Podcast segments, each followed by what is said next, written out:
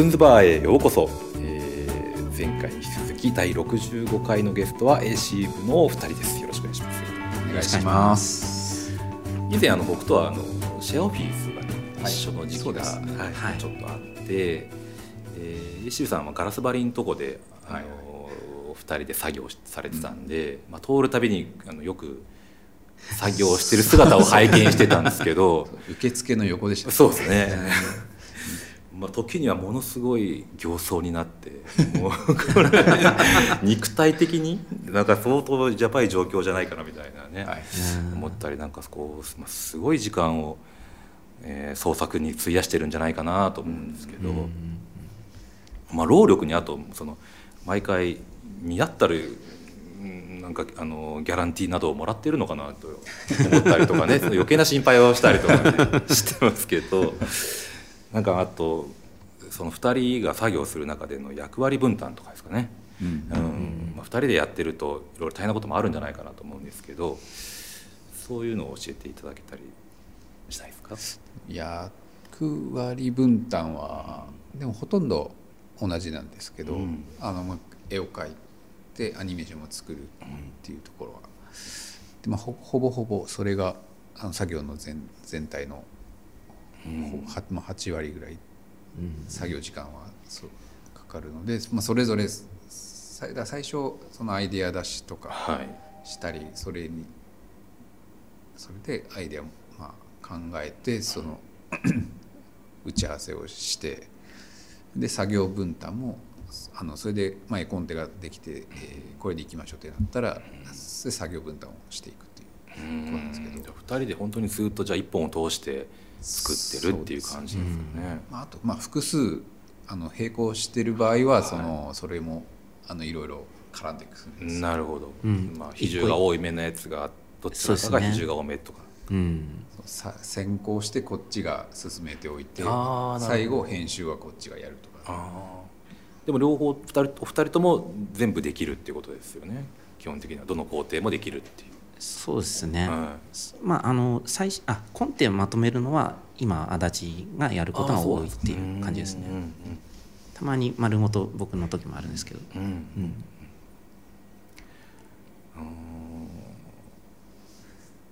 なんかあ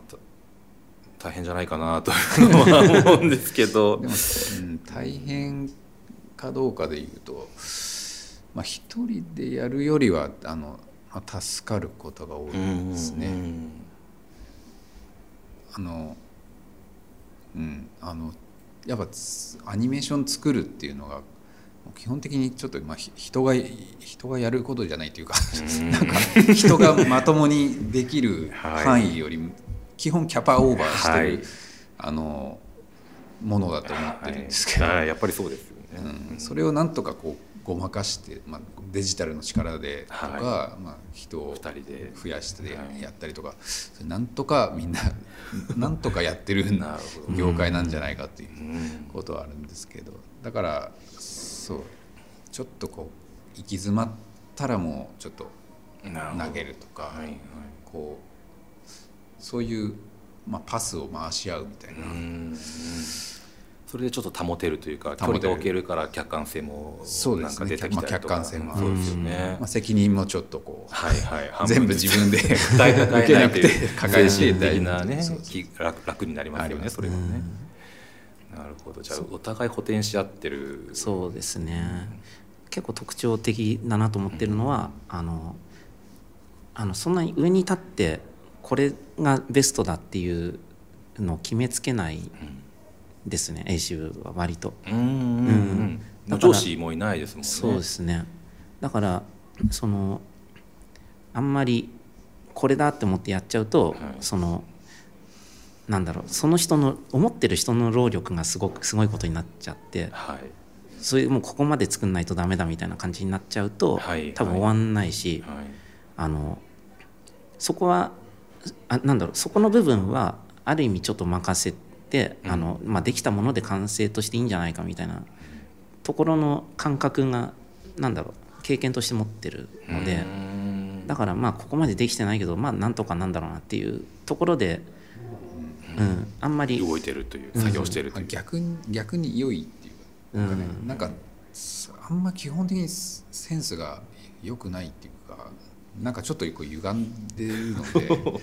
あのこうだと思ってずっと突っ走っててもなんかあんまり結果が良くなること良くならないことがあって逆にその時間がなくてどうしようっつって苦肉の策でなんかちょっとアイデアひらめいたりしてそこから結構良くなったりとかします。その AC 部っていうなんだろうイメージというか AC 部が作ったもののイメージがあのそもそもそのそんなにな結構ガバガバというかあの隙が割と多いんで、なんかそれの幅の中中というか、まあ、それの幅のおかげであの、まあ、そこそこ破綻してても OK みたいな、うん、うん、逆にそれが面白いというふうになるから、そのおかげでなんとかこう仕事もこなせてるし っていうことにだいぶ助けられてる確かにまあすごい大,、大団円で腑に落ちたみたいなあの見た後の味わいじゃないですよね、うん、なんかこう投げられてと、ま、ちょっと戸惑いとか違和感とかをやっぱり受け取って、あの引っ張られるっていう そういうか、うん、読語感がありますけど、うん、多分作る時もそのライブ感みたいななんかそんな感じを意識されてるのかなと思ったんですけどね。あそれはかなりありますね。あのそうそう。あのさっきあの最初のコンセプトはその普段普通にあるものからフォーマットからちょっとだけずらしたものっていうところなんですけどもう作り始めるとかなり入り込むんでなんかそこで違和感がぐわっとこうでかくなってきて、出来上がった後には結構違和感の塊みたいに なってるっていう。でもそのフォーマットを通してるからあのちょっとずれてるっていうなんかそこは一応根拠として残っていつつ、あの出力されたものは結構こう歪んでたりとか、違和感があるっていうところであの面白みが出てるんじゃないかなと思ってるんですけど、うん、だからその作ってる瞬間瞬間のこう自分のテンションとかコンディションがかなり反映されていく、えー、その場その場のひらめきみたいな すごいですよね。それで NHK さんの仕事とかはね結構されてるっていうのが、ある種奇跡というか驚きというか すごいなと思うんですけど。そうですね、まあ、NHK さんはあのすごい面白いことをやりたがってるんですね。うん。まあ、見ててもそうですよね、うん、ここ特に、まあ、何年からか分かんないですけど、うんうんそれがなんかちゃんとこう、まあ、視聴率に響ちゃんと響くとか、まあ、その、ね、視聴者にとって受ける受けないかじゃなくて割とちゃんとこう、まあおまあ、送り手として、これ面白いからやっちゃおうっていう雰囲気があの、まあ、民放よりもあるかな。チャレンジ精神チャレンジ。ングですよね。そうです、まあ、チャレンジですね。なんか、うん、まあまあアートアートに一番近いというか、うなんかこれ、うん、やって意味あるのかってぐらいのなんか熱量、うん、そこまでやんなくてもあの成立するんじゃないのっていうところまでちゃんとこう、まあ、力入れてるっていう、うん、担当の方もそういう熱意を持ってそうですね、持ちこ持ってきてくれるっていう感じですかね、仕事。まあ、まじまあ、ある意味真面目、まあ、真面目でもはい、はい。まあ、真面目に破綻しようとしてるっていう感じですよね、NHK さんはそうですね。真面目に冒険しようというか、うん、ちゃんちゃんとそのなんかねあのダメなものはダメなんですよ、はい、そのエログロとか、はい、そうです表現表現上まずいことは、はい、それは、まあ、すごく厳しく NG なんですけど、それ以外はもう結構本当に。やっちゃっていいよっていう面白い案件が多いですね。たこ焼きマンボウとか、ね、あれでもすごく綺麗にと言ってあれなのかもしれないですけど平志さんの中では。そうですね、うん。子供もまあ一応見れるというか、そういう形に収まってるんですかね。そうですね、加減というかなんかどのくらいでやろうかっていうところは結構詰めて作りましたね、あれは。そうですね、うん、あまあそんなにだからあれは冒険はしてない、うんうん。まあ、逆に言うと冒険はしてなくて、まあ、ちゃんと、まあ、見え見えながら作ってはいた感じですね、うん。でまあそれもできるぞっていう。まあそりゃそうですよ、ずっと破綻してたらやばいですよね。うん。あの作り方的なところで以前あの板倉さんにあの伺った飲んでる時に伺ったんですけど、はい。あの iPad Pro を使うようになってからちょっと仕事の仕方が変わったみたいな。ああそうですね、はい、なんかその遍歴というか、まあ、なんか作り方の変化みたいなのがあったら、はい、ああ教えてもらいたいなと。えっ、ともう作り始めたのが学生の頃でも1998年とかほそんくらいから作り作品作りは始めてて、ううん。その時からもうアフターエフェクツは使ってたんですよ、うんフォトショップアフターエフェクツは使ってて、早いですね。もう01とかですかね。本当にね。あえっ、とね4フォトショップ4フォトショッでプは4で。アフターエフェクツがあ3.5とか。3で3.5もう3ですか。じゃあええ3でどうなったんでしたっけ？覚えてないえっ、とね印象としてはほとんど変わってないんですよ、アフターエフェクツですか、うん、まあ、3D できるようになったのはでも結構大きかったですよねあそうですね。ん。うん、でも疑似的にこう 3D みたいなやつはあったんであそうですかね、うん。なんか3でで。たただかん回転させる回だけで。転させるだけみたいな。X 軸と Y 軸で。ありました、3回転させるだけの。うん。最初はそれもなかったと思いますよあ多分。あそうかもしれない、ううん。それはたよく使ってたんですけどうん。あだから、まあ、その2つはあの固定でずっと使ってて、それであの実際の原画を描く時は昔はあの A4 のコピー用紙にうん。この鉛筆で書いてそれをあのライトテーブルでこうなぞってアニメですね、えーうん。清書してみたいなことをやってたんですけど、でもそれしばらくやってたよね。しばらくやってうました、ん。うん、11, 11年とか2011年、12年ぐらいはまだやってたかな。うん。そうあのそうですね。最初ずっと紙で原画描いてて。そうそれ、まあ、その画材は結構描いてたりは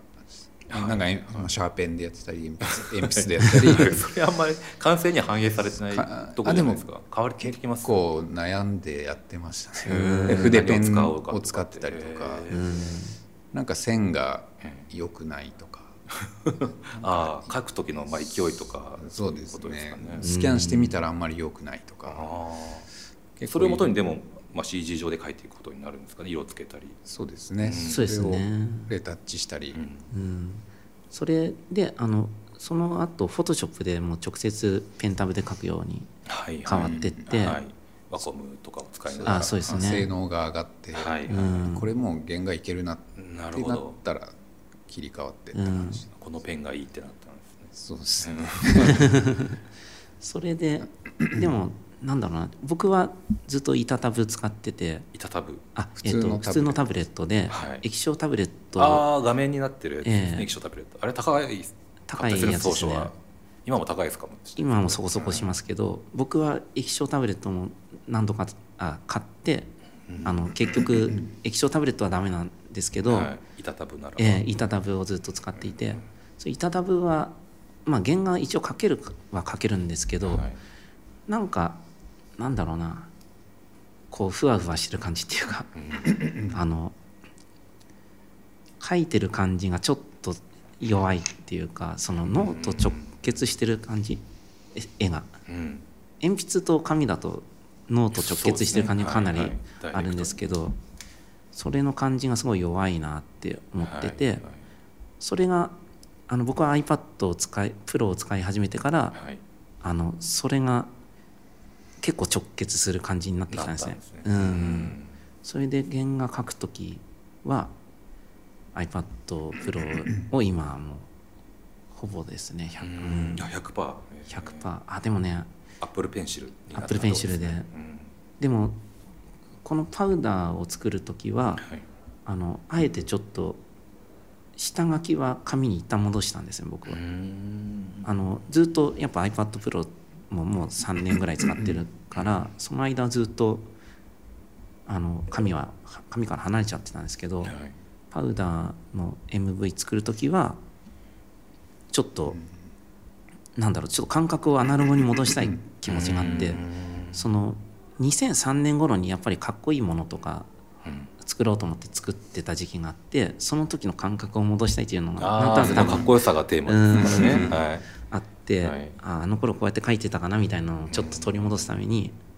紙を使ってっていう。なるほど、えー、面白いですね、うん、使うツールによって作風や作品が変わってくるっていう。そうですね。うん。まああの板タブだとちょっとあの なんですかね。やっぱり浮いてる感じっていうか変画面直接書いてないし。そうですね。こうそう見えちゃってるから浮いてるのが。脳の中で一回なんかこう手と書かれてるところが変換されて別で変換されるみたいな感覚なんですかね。うん、ああとその場所が 結構その iPad Pro を使うことでもういろんな場所で作業できるようになって、はい、それで僕はあのシェアオフィスとかカフェとか行って仕事するのすごい好きで、はい、もうそういうとこ行ってあの結構長い長居してやるようになりましたね。環境を変えながら書く、うんうん。うんそうシェアオフィス出てから割とそうあんま一緒でに作業しなくなったんですうん。あそうなんですね、作業してる時は別になって、うん、結構別になって、まあ、打ち合わせする時、うん、会って。会って話すっていう。それぞれじゃあって言って分かるみたいな、ね、気分によってそう。今日はあそこ行ってみようとか、はいはい。うん。でもそれはいいですよね。気分的にはすごく。的に、うん、あのそう煮詰まらなくなって、ね。うん、なんならどこでもできるところですよね。そうですね、結構好きあらば今仕事してるという。書いてる。えー、どんな珍しい好きがありありますかね。あ珍しいあ珍しい好きの場あらばの場所ですかね、えっとまあ、まあ、まあ普通ですけど今移動中とか、まあ、タクシーの中で帰ったりでも、まあ、すぐもう打ち合わせあるけどその前に送っちゃわなきゃいけないはいはい。ちょっと待たされる時とか。があるとかって、はい、その時に、まあ、こうタクシーの中で書いてそこでもう送って。素早いですよね。もう今から打ち合わせの移動へのタクシーで書いてるんですよ。ねすごいす技ですね。手塚治虫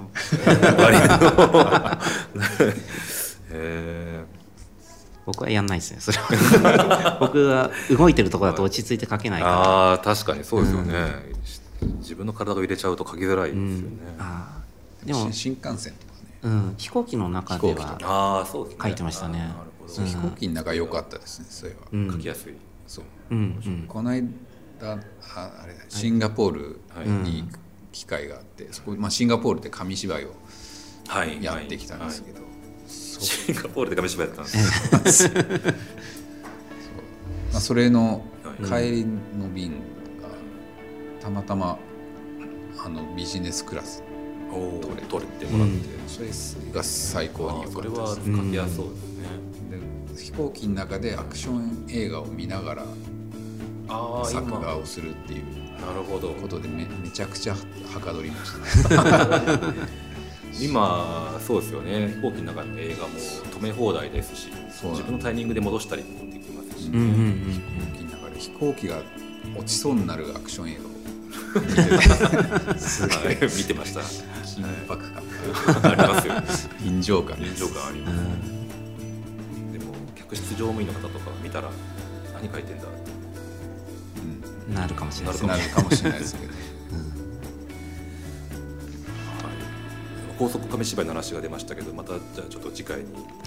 話したいなと思います、はい、ありがとうございます、はい